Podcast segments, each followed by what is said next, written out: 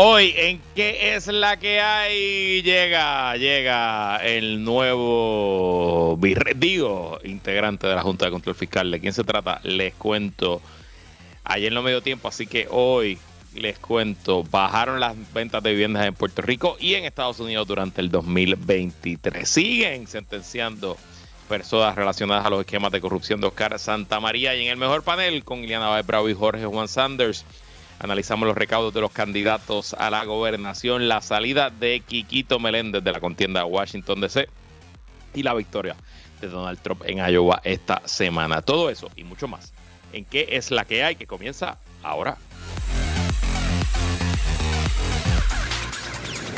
El análisis más potente y completo comienza ahora. Luis Herrero llega prendiendo fuego a los políticos y figuras que se atreven a dañar el país. Radio Isla 1320 presenta ¿Qué es la que hay? con Luis Herrero. Muy buenas tardes, bienvenidos y bienvenidas a ¿Qué es la que hay? con Luis Herrero por Radio Isla 1320. Hoy es viernes, por fin viernes 19 de enero de 2024. Estamos en vivo y en directo para todo Puerto Rico por el 1320 AM y su cadena para el mundo a través de radioisla.tv. Yo soy Luis Herrero y como siempre les invito a que me sigan en todas las redes sociales como L Herrero y recuerda que este programa lo puedes escuchar en eh, su versión podcast. Búscalo como que es la que hay en tu aplicación de podcast favorita para que me escuches cuando a ti te dé la gana y qué es la que hay, de qué vamos a hablar hoy. Llega el nuevo virrey, perdón, el nuevo integrante de la Junta de Control Fiscal, Juan Sabater es el nominado por el presidente Biden. Disminuye ventas de vivienda en Puerto Rico y en Estados Unidos durante el 2023. Siguen sentenciando a asociados, en este caso asociadas de Oscar Santamaría por esquemas de corrupción.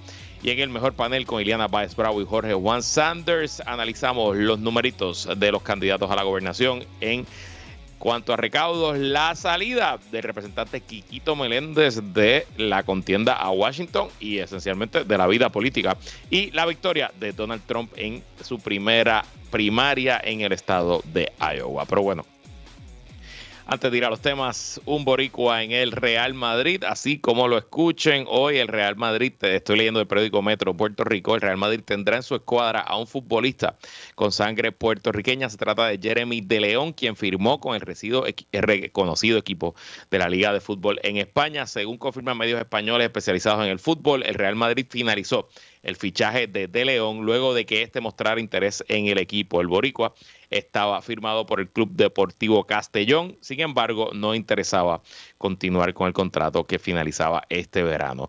Yo de fútbol no sé mucho y de este muchacho Jeremy De León sé menos, así que eh, no tengo detalles. Eh, presumo que va a empezar en ligas menores, en equipos asociados al Real Madrid. No sé su edad, no sé cuántos años ¿verdad? Si es un prospecto que estará muchos años, pero sin duda ya sería el segundo boricua eh, que está jugando en la mejor liga de fútbol eh, del planeta, la Liga Española, y bueno, pues hay pininos, hay progreso en lo que es el fútbol puertorriqueño. Y tenemos una actualización a su radionovela favorita. Hoy los ricos también lloran y hoy sí que están llorando de verdad.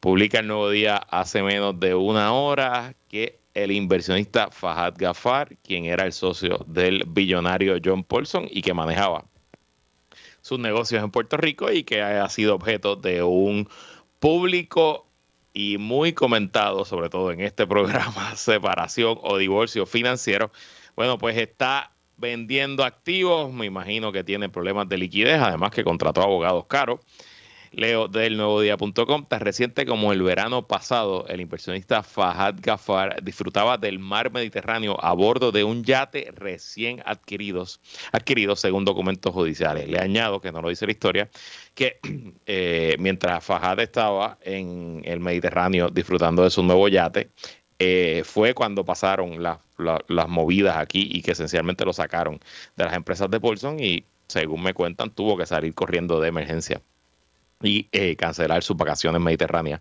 para atender los asuntos de Puerto Rico. Bueno, ahora, unos seis meses después y en medio de controversias legales con su ex socio John Paulson, Gafar busca un nuevo dueño para la embarcación que lleva por nombre Grateful y que había comprado por unos 22 millones, según fuentes del Nuevo Día.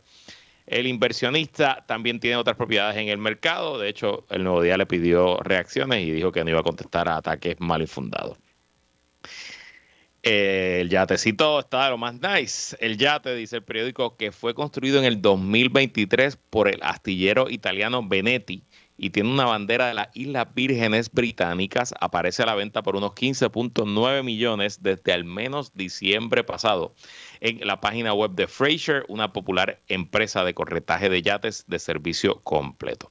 De acuerdo con la compañía, la embarcación está disponible para entrega inmediata. mide unos 111 pies de eslora y tiene capacidad para 10 personas en 5 camarotes. Entre sus amenidades figura un salón principal con vista panorámica de 270 grados desde la popa y una piscina integrada en la cubierta. Asimismo, incluye una terraza y barras de servicio completo.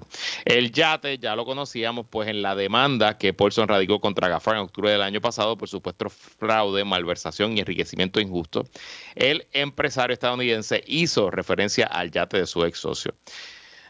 Esto nadie me lo ha dicho y es pura especulación, pero no me extrañaría que la compra de este yatecito de 22 millones fue la gota que colmó la copa y que cuando Paulson se enteró eh, hizo los movimientos que hizo para sacar a Fajad porque un yate de 22 millones, lo que me cuenta la gente que sabe mucho de temas marítimos es que eh, usualmente el mantenimiento anual de un de cualquier embarcación eh, te cuesta más o menos el 10% del costo de la embarcación, así que estamos hablando de que le cuesta 2.2 milloncitos al año mantener el yate eh, acondicionado en puerto, etcétera, etcétera. Sobre todo este es un tipo de yate que requiere una tripulación, porque dudo que el señor Fajad pueda él mismo capitanear una nave de 111 pies. Eh, así que muy interesante todo este asunto. Y mira a ver, si usted está en el mercado para un yate de lujo de 111 pies, costó 22 millones y lo están vendiendo por 16, se ahorra 6 milloncitos en esa compra-venta. Y bueno, hablando de personas ricas y poderosas, llegó a Puerto Rico el nuevo virrey, ya que estamos en tiempos de subir y bajar y que están contando la plena, mamá ya llegó el obispo, llegó el obispo de Roma, pues podemos decir que mamá ya llegó el nuevo miembro, llegó el nuevo miembro de la Junta de Washington, D.C. El presidente Joe Biden, leo de microjuris.com, el presidente Joe Biden anunció ayer la designación del inversionista Juan A. Como nuevo integrante de la Junta de Supervisión y Administración Financiera. En comunicado de prensa divulgado ayer en el portal de la Casa Blanca, la administración Biden describió a Sabater como Sabater es socio y copresidente de Valor, de Valor Equity Partners, una empresa que maneja una cartera de inversiones ascendente a 16 mil millones. Además, antes de trabajar en la firma Valor, Sabater fue director de la firma Goldman Sachs en la división de inversión bancaria. En la actualidad también pertenece a la junta de la firma Augeo Affinity Marketing, empresa que ayudó a desarrollar y que opera con empresas a nivel global en asuntos laborales y del consumidor, además de que colaboró con la administración Obama en la iniciativa Game Plan for Me para promover el cuidado de la salud en jóvenes según la Casa Blanca. Ok, varios asuntos. Yo desconozco quién es este señor Juan Sabater, es evidentemente un banquero, un investment banker, como se le dice en Estados Unidos. De la información que ha surgido hasta ahora, no parece ser un banquero de bonos de Puerto Rico. No parece que en el hedge fund donde eres socio, este Valor Equity Partners, no parece que sea un lugar donde se compraban y vendían bonos de Puerto Rico. De las inversiones que ha hecho la firma y de las juntas de directores donde está, parece que es una firma más que se especializa en inversiones en tecnología, farmacéutica, ese tipo de, ese tipo de trabajo. Eh, así que eso por ahí, que, y, es importante porque él reemplaza a Justin Peterson, que fue el último nombramiento que hizo el presidente Donald Trump, que sí era un eh, representante de los bonistas de eh, Puerto Rico. Así que ahí nada más, aunque los dos son banqueros o vienen del mundo financiero, el señor Sabater pudiera pues presentar un contraste a, eh, a quien era su antecesor, el señor Peterson. Adicional, es importante recordar que la forma extraña en que se compone la Junta bajo promesa Eh, fue una negociación entre demócratas y republicanos para allá para el 2015, cuando Barack Obama todavía era presidente. Los republicanos controlaban la Cámara de Representantes, los demócratas el Senado, y ellos acordaron que la Junta estaría compuesta de siete personas, que una de esas personas la nombraría el eh, presidente, no importa quién fuera, y que eh, cuatro las nombrarían los que tuvieran la mayoría en Cámara y en Senado, o sea, dos del presidente, el speaker de la Cámara, dos del líder de la mayoría del Senado, y dos los nombraría quien estuviera en minoría. En ese momento, con la manera en que estaba configurada, eh, los republicanos tenían control del Senado y la Cámara, discúlpenme. Así que los republicanos nombraron cuatro y los demócratas nombraron tres. Y los republicanos, entiendo yo, siempre, durante toda la trayectoria de la ley promesa, siempre han habido cuatro republicanos versus tres demócratas. Por eso José Carrión III fue el primer presidente de la Junta de Control Fiscal. Porque había más votos republicanos y José Carrión es aquí un testafero de los republicanos en Puerto Rico. Em, así que ahora, con este nombramiento de Biden, Chuck Schumer, el líder de la mayoría demócrata en el Senado, tiene espacio para hacer dos nombramientos y Hakeem Jeffries, el líder de la minoría en la Cámara, tiene espacio para un nombramiento. En teoría, pudieran haber cuatro demócratas versus tres republicanos. Eh, así que en teoría pudiera haber una junta de virreyes un poco más leniente o no tan aficionada a los recortes y a la austeridad. Pero habiendo dicho eso, la más demócrata de todas las personas que fue nombrada en esa versión original de eh, la Junta, la puertorriqueña Ana Mato Santos, era una demócrata liberal de California. Y ella apoyó todas las medidas de austeridad que la Junta eh, impuso o intentó imponer por lo menos en los primeros años. Así que no, no creo que haya mucha diferencia sean demócratas y republicanos. La realidad es que la Junta sigue aquí. Y me parece, como he dicho en muchas ocasiones, que seguirá aquí por un buen tiempo incluso pudiera ser para siempre. Ok, y hablando de temas económicos, ustedes saben, los que me escuchan y las que me escuchan hace mucho tiempo, que siempre me gusta monitorear el mercado de bienes raíces, tanto en Puerto Rico como en Estados Unidos, y eh, traer y compartir con ustedes los datos más recientes. Ayer lo tenía en el rundown, pero no me dio tiempo, y es que eh, leo del medio especializado en noticias económicas 5millas.com. El, eh, la Oficina del Comisionado de Instituciones Financieras publicó los números para todo el 2023 de las ventas de vivienda en Puerto Rico. Y dice 5millas.com que las ventas cayeron 5.9% del año pasado, la segunda reducción consecutiva según el OSIF. En 2023 se vendieron 10.479 viviendas, casi 655 unidades menos que en 2022. Son las ventas más bajas desde 2020 cuando las ventas se vieron afectadas por la pandemia del COVID-19. Las ventas ya habían caído 16.2% en el año 2022, la mayor reducción en nueve años, afectadas por la tasa de interés, las tasas de interés más altas en préstamos hipotecarios y la escasez de oferta nueva. Las ventas habían subido 30.2% en el 2022 tras hundirse 8.3% por el COVID en el 2020. El patrón del mercado real estate en Puerto Rico por primera vez en mucho tiempo, desde la crisis del 2006, eh, del COVID para acá, esencialmente se ha parecido bastante al patrón en los Estados Unidos. Y es que no tengo que explicarle a ustedes, pero los primeros tres meses del COVID todo se fue al piso, la incertidumbre, no sabía qué estaba pasando con la economía eh, y fueron meses terribles para las bienes raíces y para esencialmente casi todos los sectores de la economía. Pero una vez el Congreso legisló y eh, comenzaron a entrar en las ayudas y la gente empezó a interiorizar la nueva realidad del trabajo remoto, de, las escuelas, de la educación remota, de que íbamos a estar encerrados un buen tiempo, del distanciamiento social.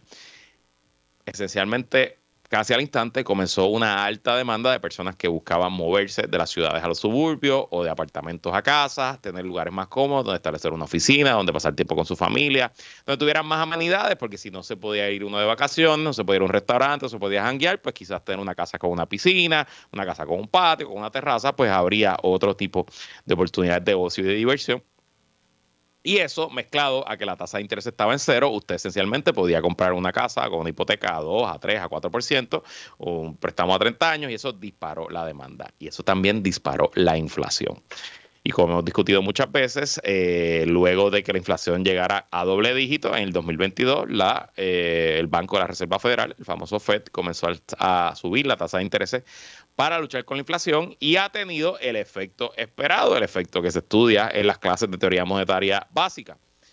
A mayor tasa de interés, más caro pedir prestado, pues automáticamente se disminuye la demanda para nuevas casa o comprar casas nuevas, hacer upgrades, casas viejas, discúlpeme, hacer upgrades de su residencia a otra, porque no es lo mismo una hipoteca a 30 años a 2% que una hipoteca a 30 años a 7%.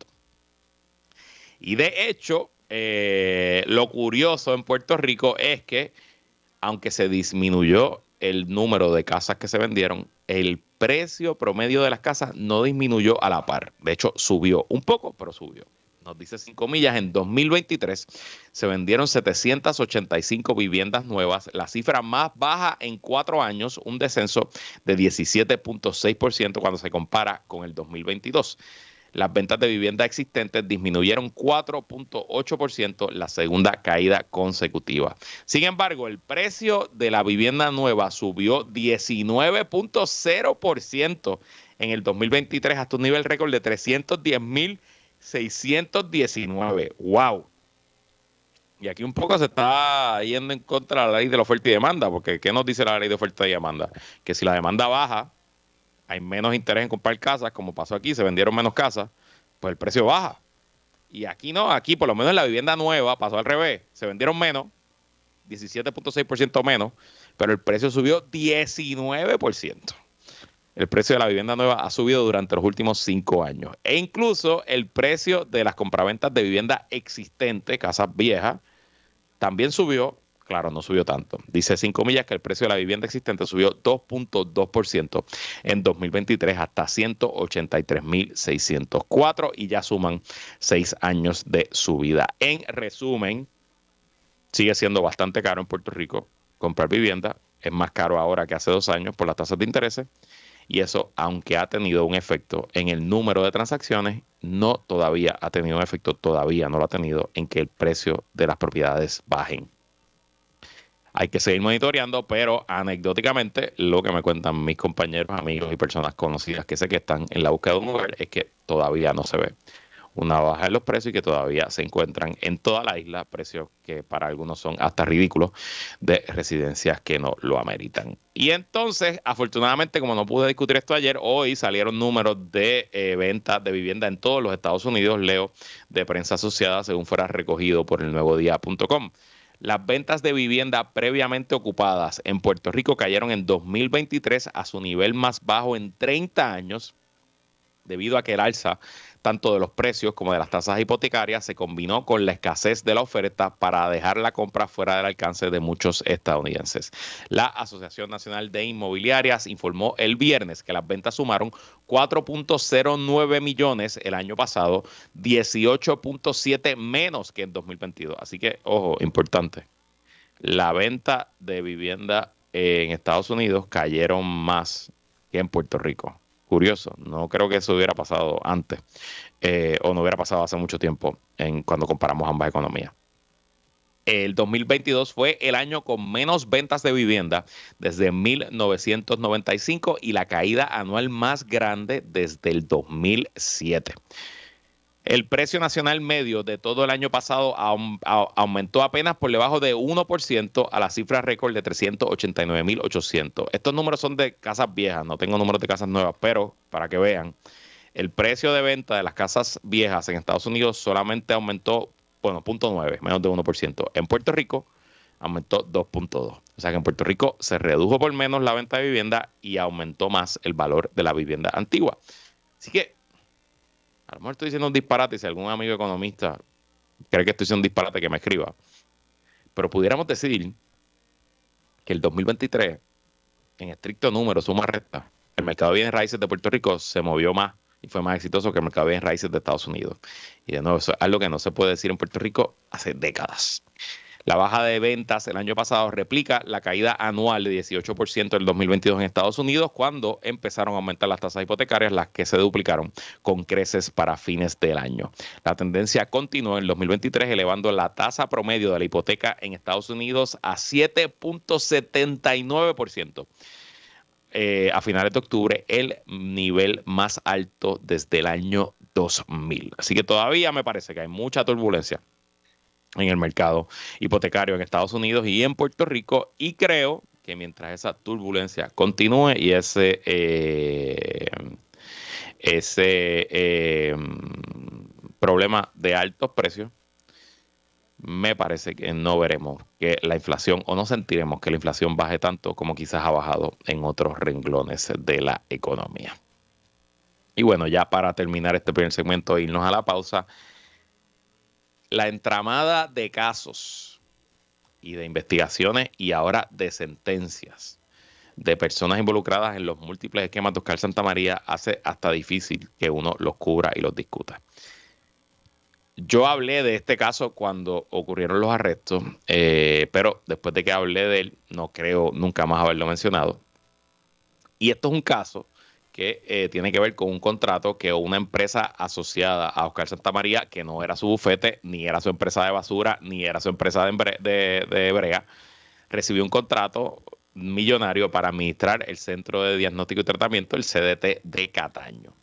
En este caso no se, eh, no se habla, no, no, se acusa a nadie de kickbacks, no hay sobornos al alcalde de Cataño, pero sabemos que el, el alcalde de Cataño está recibiendo sobornos de otra forma. Así que no es, pero lo importante es que en este caso, y quizás por eso no tuvo la cobertura, no hay ningún político envuelto. Se trata de un caso contra una empresa que fundó eh, el licenciado Oscar Santamaría a, a través de dos testaferras que se llama VIP Healthcare y leo la historia de, eh, de parte de la historia de Noticel del periodista Oscar Serrano. En declaraciones que hizo tras declararse culpable, Oscar Santamaría Torres admitió que tuvo ganancias de VIP Healthcare y otra empresa, aunque no aparecía formalmente vinculados con ella, y expresó también que los directivos de la empresa estuvieron ajenos a cualquier acción indebida de mi parte. ¿Y quiénes eran los ejecutivos de esta empresa VIP Healthcare? Eran dos mujeres que eran pareja. Ibeliz Rivera Padilla y la tesorera Carla Carrillo Torres. Ibeliz Rivera es abogada y de hecho yo la recuerdo porque era una prolífica tuitera, sobre todo una tuitera estadista. Y se, eh, se pasaba metiéndose en temas, en discusiones. Eh, no recuerdo nunca haberla visto defendiendo al Cano o a ese corillo de Cataño. Pero en el micromundo de Twitter PR eh, hubo, hubo bastante conmoción esos dos días. La cuenta de ella desapareció de Twitter, con razón. Eh, así que por eso es que no se me olvide el caso, porque recuerdo bien la cuenta de la licenciada Rivera Padilla. Bueno, pues ayer se llevó a cabo la vista de sentencia y los abogados de las dos acusadas pues pidieron clemencia y abundaron en una moción eh, como ellas eran simplemente unas marionetas de Oscar Santamaría, quien era el hombre que detrás de todo controlaba la empresa. Eh, cuentan cómo llegaron a trabajar con Oscar Santamaría y es que en el 2015 eh, el bufete de Santa María reclutó a Carrillo Torres, a la licenciada, que estaba eh, recién saliendo de un proceso de quiebra, la reclutó porque había, eh, había traído a la firma, o sea, Oscar Santamaría había tenido un cliente nuevo en la firma, una agencia de reparar crédito dañado, y como parte del contrato, ese cliente exige que el bufete tuviera un oficial de cumplimiento. Así que contrata a la licenciada eh, eh, Carrillo Torres, perdón, a la compañera, a la tesorera Carla Carrillo Torres, la contrata en el bufete como oficial de cumplimiento. Y luego de que el Cano Delgado gana la alcaldía en el 2016, en el 2017. Eh, dice la historia de Oscar Serrano, una vez Delgado Montalvo asume la alcaldía de Cataño con donativos y empujes de Santa María Torres, el convicto reunió a sus dos empleadas y al resaltar la experiencia de derecho de salud que tenía Rivera Padilla, les dijo que había una oportunidad de negocio sobre eso en el municipio y que como era una emergencia, formarían una corporación para entrar de inmediato a administrar el CDT y luego irían a un proceso competitivo. Y así nació VIP Healthcare Solutions Inc. A la prisa, sin estructura corporativa real, sin capital, sin la formalidad de cómo se distribuirían las acciones y teniendo como plan el eh, como plan único que el convicto usaría sus influencias y las mujeres harían el trabajo, consigna el documento. Y según explican ellas en la moción, eh, toman control de la, del CDT, entran a un edificio que estaba con filtraciones, sin servicios, sin facultad médica contratada, un esencial desastre. Y según las propias acusadas, ellas trabajan duro y logran que el CDT comience a facturar entre 36 mil a 150 mil dólares al mes. Y cada mes, dice la moción, Oscar Santamaría llamaba a Carla y exigía un cheque de VIP por cualquier cantidad que estuviera disponible en la cuenta corriente de la compañía después de cubrir los gastos operacionales. Enfatiza la moción al añadir que el resentimiento de las mujeres al ver cómo el contratista se llevaba esas ganancias sin mover un dedo, mientras el trabajo de ella era subvalorado, generó el resentimiento que las llevó a cometer los delitos imputados. Como una forma de resistencia, se aumentaron los sueldos y comenzaron a sacar dinero de las empresas sin reportarlo en el proceso de quiebra, porque Ibeli Rivera Padilla estaba en un proceso de quiebra y hizo fraude eh, de acreedores y fraude de proceso porque no informó al tribunal de las ganancias que estaba teniendo a través de esta corporación. Se compró un apartamento en Río Grande, lo puso en Airbnb, etcétera, etcétera, etcétera. Obviamente los abogados de defensa hacen el mejor trabajo posible para sus clientes y el papel aguanta todo lo que digan, pero tengo que decir que no les tengo pena ni a la tesorera eh, Carrillo, ni a la licenciada Iberi eh, Rivera Padilla, mucho menos le tengo pena a Oscar Santamaría. Aquí todo el mundo entró sabiendo que no tenía el expertise para manejar un CDT y aún así lograron sacarle millones de dólares por cuatro años y darse la vida que se dieron. El abogado pidió dos años de probatoria para Rivera Padilla, pero el jueves el juez Arias Marswatch la sentenció a cinco años de probatoria con multa de 25 mil dólares y en una vista separada impuso 30 meses de probatoria y multa de 500 a Carrillo Torres por su delito menos grave y dos grados de probatoria a la empresa, así como la restitución de un préstamo que pidieron fraudulentamente de un estos préstamos PPP de la pandemia de 249 mil 755. Y con esa sentencia cierra este detallito, esta secuela, este spin-off de lo que fueron los múltiples esquemas de corrupción del licenciado Oscar Santamaría. Nosotros vamos a una pausa y regresamos con más en que es la que hay. Sigue conectado con Radio Isla 1320. Estás escuchando ¿Qué es la que hay? Con Luis Herrero. Somos el sentir de Puerto Rico. Ella es comunicadora, relacionista y experta en manejo de crisis. Él es estratega y un veterano de campañas políticas. Iliana Báez y Jorge Juan Sanders entran al mejor panel. Y los viernes de la fiesta San Sebastián no son excepción. Cerramos el análisis político semanal junto al mejor panel. Eh, la buena amiga Iliana Baez, eh, creo que no pudimos dar con ella, ¿verdad? Ella me había escrito que, bueno, está esperando que le traigan unos enseres a su hogar y usted sabe que no se puede contar nunca con la hora. Eh, ¿Qué te dicen? Y pues no, no, va a estar disponible con nosotros, así que le mandamos un saludo y un abrazo a Iliana Baez. Y tenemos con nosotros vía Skype a Jorge Juan Sanders. ¿Qué es la que hay, Jorge Juan? Saludos Luis, a ti, a todos los que nos escuchan otro viernes, viernes de las fiestas. ¿Vas para la fiesta? No, no, no. Sí, tú estás, tú estás, tú estás full, full en faena, en faena papá, así que no, eso. Una, una niña de eh. año y ocho meses y una niña de tres semanas es igual a cero fiestas. Cero fiestas. Tú under two, pues nos quedamos en la casa. Muy bien, pues yo te acompaño también en tus sentimientos, no iré a las fiestas. Eh, no, no tengo envidia de nada, de los stories que estoy viendo, cero envidia, ninguna. Bueno, vamos con los temas. Ayer el nuevo día publicó los informes de ingresos y gastos de los candidatos a la gobernación hasta el 31 de diciembre. En el Partido Popular Democrático, su presidente Jesús Manuel Ortiz cerró, el año con apenas poco más de 11 mil dólares en el banco, mientras su contrincante, el senador Juan Zaragoza, terminó con más de 110 mil dólares. ¿Cuánto complican estos números el escenario para Jesús Manuel, Jorge Juan? Pues mucho y poco. Poco en el sentido de que, eh, pues, mm, cuánto elector allá afuera realmente está pendiente a esto al nivel de que es eh, el barómetro que va a usar para tomar su decisión de por quién votar en la primaria, pues yo creo que muy poco. Eh, donde sí le afecta es en, dos grupos principalmente. Uno, en la gente con capacidad de donar, a la gente que, que dona dinero, usualmente le gusta donar al ganador. Esto no importa el partido, no importa la contienda, ¿no? Tú quieres pensar que eres parte de un movimiento, que estás contribuyendo a un movimiento que tiene eh, alguna esperanza de, triunfar y eso pues mucha gente lo iguala a quien levanta más, pues es igual a debe tener la mayor cantidad de fuerza o debe tener la mayor cantidad de, oportunidades de ganar.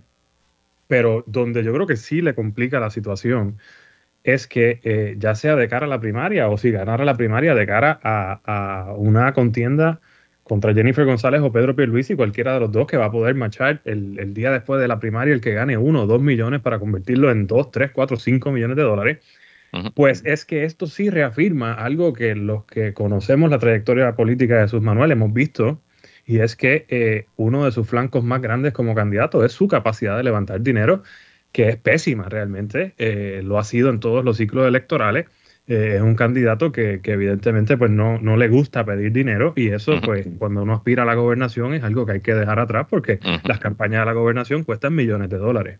y en ese, sentido pues reafirma esa, esa trayectoria que ya tiene de ser un candidato que de hecho ha levantado dinero para el partido en los últimos seis meses, algo que no hizo el presidente anterior ni presidentes anteriores, pero para su candidatura se le hace muy difícil eh, levantar dinero y los estados lo reflejan.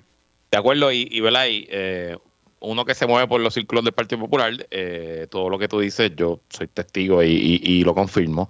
Eh, yo no creo que el número de Jesús Manuel refleja que es poco porque no tiene momentum no tiene posibilidades. Yo creo que refleja que es poco porque simplemente no, no ha hecho el trabajo de levantar el dinero.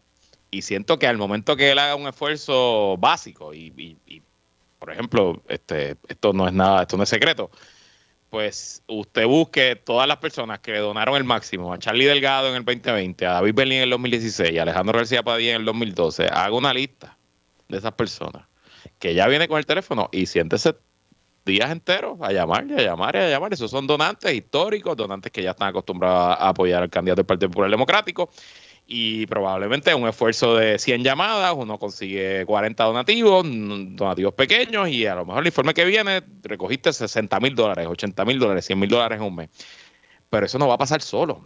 Nadie dona solo, esto es todo un proceso y sobre todo pues estos donantes de históricos pues les gusta hablar con el candidato, tener una relación con el candidato, eh, tener un poco de acceso y creo que ahí está el contraste con Juan Zaragoza porque es interesante, en el primer informe de ingresos de Zaragoza él ya había reportado que se hizo un préstamo de 60 mil dólares, pero en este informe de diciembre dice que tuvo un evento donde recaudó 43 mil dólares en un solo evento.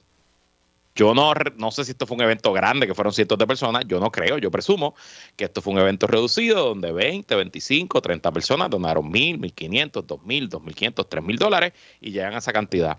¿Por qué Jesús Manuel no ha tenido eventos así? Capacidad tiene para hacerlo, simplemente creo que no lo ha hecho. Sí, o sea, estamos de acuerdo. Si, si, si hay nombres históricos de donantes históricos del partido o hay nombres de donantes históricos, puntos, gente que, sabemos que sí dona el máximo a varias campañas y diferentes candidatos aún de diferentes partidos, pero son gente que siempre van a aparecer en los informes porque son parte del proceso político. Si esos nombres no están ahí, eh, yo concuerdo contigo, no creo que se deba a que no crean en la candidatura de Jesús. Yo estoy casi eh, sin prueba, pero sin duda, como dicen, eh, de que tiene que ver con el hecho de que la llamada no se ha hecho, la reunión no se ha dado, ese café no se ha tomado entre esas dos personas.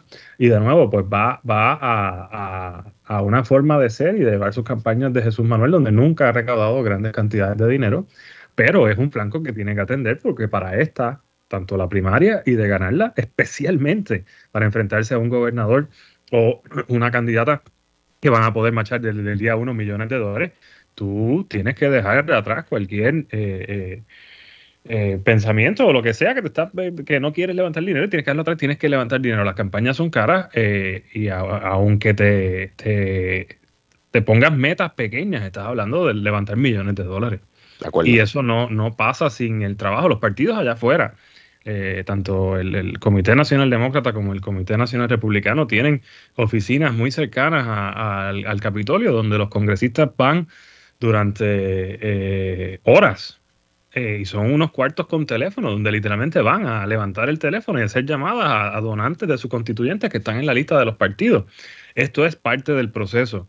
Y como te dije, yo no sé cuánto voto allá afuera va a decir, ah, yo no voy a votar por Jesús Manuel porque no levanta dinero, pero sí sé que la gente de dinero que está dispuesta a donar el dinero que necesita para llevar el mensaje de la campaña, que de nuevo, más difícil que nunca va a ser sobresalir en lo que va a ser un bombardeo en los medios de anuncios de Jennifer González y Pedro Pierluisi. O sea, tanto para Juan como para Jesús Manuel, sobresalir con sus anuncios en, un campo que, la campaña de Pedro tiene la capacidad hoy de comprarte los últimos 60 días en los medios. Esencialmente todo. Pues entonces, ¿cómo tú vas a sobresalir también? Va a requerir aún más dinero. So, la parte de, de recaudación tiene que atenderla. Tiene que atenderla, punto. Y no hay forma que él se convierta en gobernador si no atiende esto. Punto. O sea, esto, esto es lo más importante. Y es el trabajo que más odia el político, pero realmente al político le toca, porque nadie va a donar cantidades a través de un tercero. O sea, esto no es un director de campaña, esto es un director de Al, al final día, el candidato es el que tiene que hacer el trabajo. Y hablando del PNP, Pedro Perluisi termina con la avasalladora cantidad de 4.4 millones de dólares en el banco su director de finanzas se fue de Mediatur a decir que termina enero con 5 millones. ¿Cuánto dinero realmente levantará Pedro Perluisi de aquí a junio para esa primaria?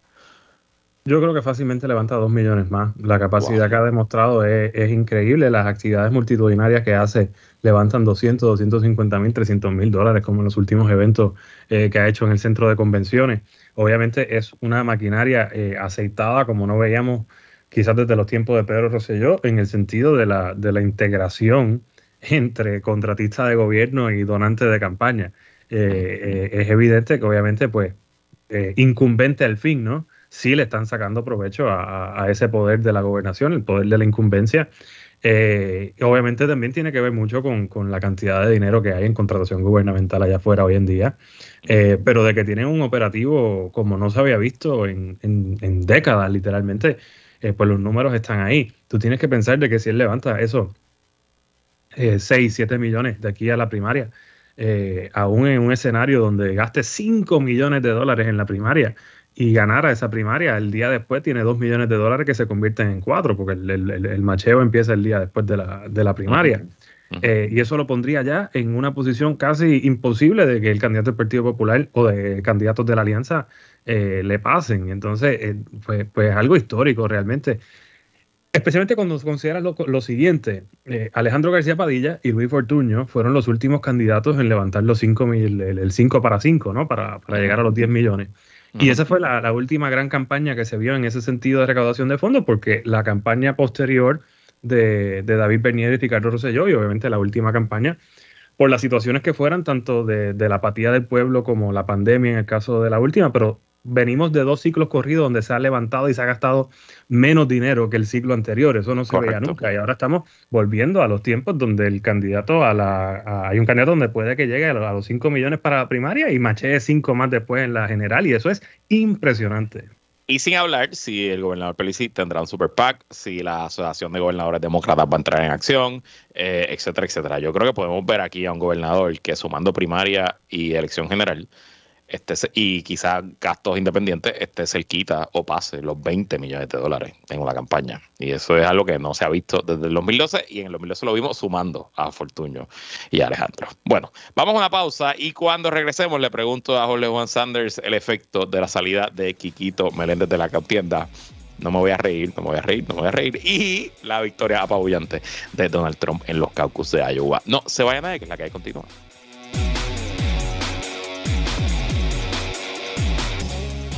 Regresamos y seguimos conversando hoy con medio mejor panel. Hoy con nosotros Jorge Juan Sanders. Bueno, Jorge Juan, no lo tenía en el bingo, no lo tenía en el bingo, pero tengo que decir que en noviembre la campaña de Jennifer González había enviado un comunicado de prensa asegurando que Quiquito Meléndez se quitaba de la contienda. En aquel momento el hoy representante eh, lo negó, pero hace unas horas a través de su cuenta de Twitter. El representante eh, Quiquito Meléndez anunció que no aspirará a la comisaría residente por el Partido Nuevo Progresista, lo que no solo significa el fin de su carrera a la comisionada, comisionado, sino que el fin de su carrera política, porque eh, él no radicó para legislador, así que quedaría fuera luego de que termine este año. ¿Alguna reflexión de la salida de Quiquito y qué efecto, si alguno, tiene sobre la contienda a esa silla en el PNP? Pues mira, sí, eh, en términos de reflexión me recuerda mucho eh, el árbol que cae en el bosque, ¿no? Y nadie lo escucha. ¿Cayó o no cayó de verdad el árbol en el bosque? mira, eh, realmente efecto político, Luis. Pues sí, obviamente, Hermes Román y William Villafaña ahora se van a mover a, buscar ese voto de Quiquito, pero ¿qué por ciento era? Pues no muy alto, por ende es que se está quitando hoy de la contienda, aparte de que por los números que vimos de los endosos, se le estaba haciendo un poco difícil la parte de recogido de endosos eh, al candidato, eh, pero no es algo que te cambie la contienda, o sea, sigue estando entre William y Elmer y, y puede que los votos se dividan bastante equitativamente, el, whatever, eh, el que sea el por ciento pequeño que, que se le podía atribuir a, a, a, Kikito queda todavía una candidata por ver si llega o no los endosos, obviamente, pero igual tiene mínimo eh, apoyo en, esa candidatura. Eh, en términos de efectos políticos, pues el más grande es ese, el fin de su carrera por ahora, al menos que regrese en algún tipo de, puesto en la administración de, cualquiera de los que gane la, gobernación por el PNP pero como candidato electo, pues sin duda no va a figurar en la papeleta en, en este ciclo, después de, varios términos como legislador y, y viniendo de una familia muy política, ¿no? Yo te añado eh, otro efecto, es que con la salida de Quiquito, entendería yo que el gobernador Peluisi ahora tiene vía libre para endosar a William Villafañe. Un poco él había buscado pues no crear, no, no crear ninguna impresión de que favorecía a William, aunque obvio que él y su equipo eh, favorecen al senador Villafaña para esa candidatura. Y ahora, sin Quiquito, pues el gobernador pudiera sin problema alguno decir yo estoy con William y pedir el voto para William, lo que convertiría entonces la carrera a Washington DC en otra guerra de proxy entre él y, y Jennifer González, que eh, no solo está pasando en la gobernación, sino que el PNP, que si no me equivoco lo dijimos el martes, tiene 37 primarias para alcalde. La gran mayoría de esas primarias para alcalde también hay un proxy entre un candidato de Pedro Pierluisi y, una y un candidato de Jennifer González. Bueno, y pasando a los Estados Unidos, eh, tal como adelantamos en el mejor panel el viernes pasado, para sorpresa de nadie, el presidente, expresidente Donald Trump ganó contundentemente los caucus de Iowa sobrepasando el 50%, la pela fue tal que eh, la prensa, asociada eh, esencialmente dijo la carrera la ganó Trump a 10 minutos de que abrieran los cálculos, de comenzar a la inmensa mayoría de las personas todavía ni siquiera estaba votando cuando recibieron una alerta en sus celulares de que eh, prensa asociada estaba declarando ganador a Donald Trump. ¿Se acabó el evento en la primera republicana? yo creo que no, hay que ver qué pasa en New Hampshire y Carolina del Sur, de no haber cambios mayores aún con, con Haley ganando uno de los dos. Si, si Trump se mantiene eh, ganando o aún llegando segundo, el momentum que va a tener de cara a lo próximo, que es Super Tuesday, eh, pues va a ser demasiado y ahí sí se acabaría el evento porque, pues por lo visto, si todo sigue como va, ganaría en esos estados eh, principales y por otro lado se le va a hacer bien difícil si no sale victoriosa en New Hampshire eh, a, Nikki Haley y, ni hablar de Ron DeSantis, eh, seguir eh, levantando la, y ahí sí, ¿verdad? Volviendo al tema que, con el que comenzamos el programa de recaudación de fondos, ahí sí que se requieren millones de verdad para correr estas operaciones multiestatales de primaria, pues al menos que Haley salga con la victoria o DeSantis salga con la victoria en New Hampshire, que DeSantis no se ve probable, eh, pues que, ¿de dónde van a conseguir los millones para seguir con estas operaciones? O sea, la mayoría de las campañas mueren así, mueren cuando se acaba el dinero para pagarle a los, a los muchachos que te van a, a, repartirlo, a hacer lo que llaman el canvassing allá afuera y a, y a correr tus anuncios y, poder pautar y, tus encuestas, etcétera, se acaba. Y eso es lo que va a pasar. So, la, todo depende, todavía no se ha acabado, pero depende de una victoria eh, en el caso de Nikki Haley, ahora en New Hampshire, donde se perfila como ganadora, en el caso de Ron DeSantis, depende de un milagro realmente ya a este punto. De acuerdo 100%, y aunque matemáticamente la carrera apenas empieza. Iowa es un estado chiquitito que eh, la cantidad de delegados que asigna eh, a la Convención Republicana es, mínimo. En cuanto a percepción, yo creo que sí que se acabó el evento. Yo no siento que haya ningún tipo de posibilidad para nadie aquí eh, sacarle la carrera a Donald Trump. Y veremos si Haley logra dar el palo el martes en New Hampshire. Eh, noto, la noto tímida. Su campaña está, en vez de estar básicamente recorriendo New Hampshire, mudándose allí, está haciendo apenas un evento por día, no está dando entrevistas, así que tampoco la veo con el ímpetu y la ganas de, de dar ese palo allí. Así que yo honestamente creo que sí, que se acabó el evento, veremos qué ocurre. Y pasando a Ron DeSantis, él comenzó al frente. Las primeras encuestas lo tenían ganándole a Donald Trump. Él era lo nuevo, el, republicano emergente, era Trump sin los problemas legales. Eh, Florida era el nuevo paraíso republicano, dejó de ser un swing state a ser un estado eh, sólidamente rojo. ¿Qué pasó? La peor campaña de la historia. Bueno, sin duda, eh, en términos de ROI, de dinero invertido a, a voto obtenido, puede que sea de las campañas, de las peores campañas en la historia en, términos de la cantidad de millones de dólares que, invirtió, que ha invertido Ron DeSantis en la campaña en general y en Iowa específicamente para, la posición en la que llegó y la cantidad de votos que se consiguió, pues el, retorno de inversión ahí puede, de, sí, realísticamente ser históricamente malo. En términos de él, pues eh, eh, trató de ser más Trump que Trump y en el camino eh, se alejó de lo que en un momento fue su mensaje eh, principal, que era como el gobernador exitoso de un estado con una economía exitosa y, se concentró en unos temas sociales donde tratando de ser más Trump que Trump se fue a la derecha de la derecha, eh, ocupando un espacio que resulta ser que pues tampoco es que tiene tantísima gente buscando ese mensaje. Y abandonó tanto el centro como el, ser un contraparte serio a Trump, al punto de que se ha convertido aún para los propios republicanos en algo de una caricatura, que es lo menos que tú quieres eh, que pase con, un candidato. Y de nuevo, a pesar de haber gastado sobre 60 millones de dólares. Hay, un, hay varias autopsias corriendo en, en distintos medios, pero mi favorita de las que he leído es del medio The Messenger, del periodista de Florida, eh, Mark Caputo, donde esencialmente él le echa la culpa al candidato. Dice que era un candidato eh, arrogante, que se rodeó de personas que solamente buscaban decirle que sí, que nadie nunca le decía que estaba que, eh, que no seguía consejos. También un poco, ¿verdad? Me da, me da el feeling que ese artículo son los consultores y los gerentes de la campaña curándose en salud un poco y tirándole, tirándole todos los 20 al candidato. Pero tengo que decir que a nivel macro, eh, en el análisis político, sobre todo en Puerto Rico, nos ofuscamos en quién es el mejor candidato eh, por su resumen, por su ejecutoria, y, a veces presentamos estas contiendas electorales como, como si el elector realmente tomara una decisión racional. Y realmente la política electoral, no de ahora, de siempre, ha sido mucho más importante la emoción que la razón a los electores les gusta enamorarse, conectarse, sentirse que son parte de un movimiento, que ese candidato o candidata lo, ve, lo siente y, trabaja para ello. Y aunque uno sabe lo que es y uno está claro que Donald Trump es un fraude y un conman y un protodictador, para sus seguidores, Donald Trump es lo más grande que ha pasado. Y de Santis jamás va a poder competir en ese lado emocional y yo creo que ahí está el germen o no, la razón principal de su fracaso. Tuvo casi 200 millones de dólares, de los cuales gastó 150 millones en Iowa, esencialmente gastó poco más de mil dólares por cada voto que logró y aún así se quedó a 30 puntos de Donald Trump. Joe Biden versus Donald Trump, esa es la que hay en el 2024, Sanders.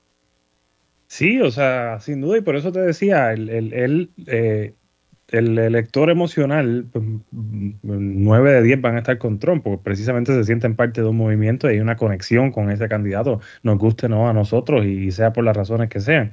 Pero él se alejó entonces y su mensaje se alejaron de eh, cualquier narrativa que le llegara a ese elector racional, eh, que mayormente es eh, más centrista en issues sociales y él se estaba yendo a la derecha y a quien le importa eh, principalmente los temas económicos, ¿verdad? Y de desarrollo económico, un mensaje que él abandonó, eh, aún siendo Florida, dentro de todo, un estado que está trayendo a muchísimos eh, residentes en los últimos años de, estados como California y Nueva York, estados liberales, o sea que había espacio para una narrativa bien hecha ahí, pero de, nuevo, se, fue tan a, esos mensajes y esos puntos donde Trump sobresale a tratar de outflank a, Trump siendo más trumpista que él y que, hasta en, los propios medios eh, republicanos ya, ya abiertamente eh, se mofan de su campaña y de lo que ha sucedido y, a quien nadie le atribuye ya ninguna oportunidad de, victoria, que es lo peor que le puede pasar a una campaña. Eh, descansa en paz, Ron DeSantis, no, no te recordaremos. Hola Juan Sanders, gracias por estar aquí. Gracias Luis, a ti a todos los que nos escuchan otro viernes. Y gracias a todos y todas por sintonizar otra semana más de qué es la que hay con Luis Herrero. Como siempre agradecido de su sintonía y patrocinio. Quédese con nosotros en la mejor programación y análisis de la radio puertorriqueña. Continúa en Radio Isla 1320. Pásenla bonito en las fiestas de la calle San Sebastián. Lo próximo, el informe del tiempo con su López Belén. Buen fin de semana.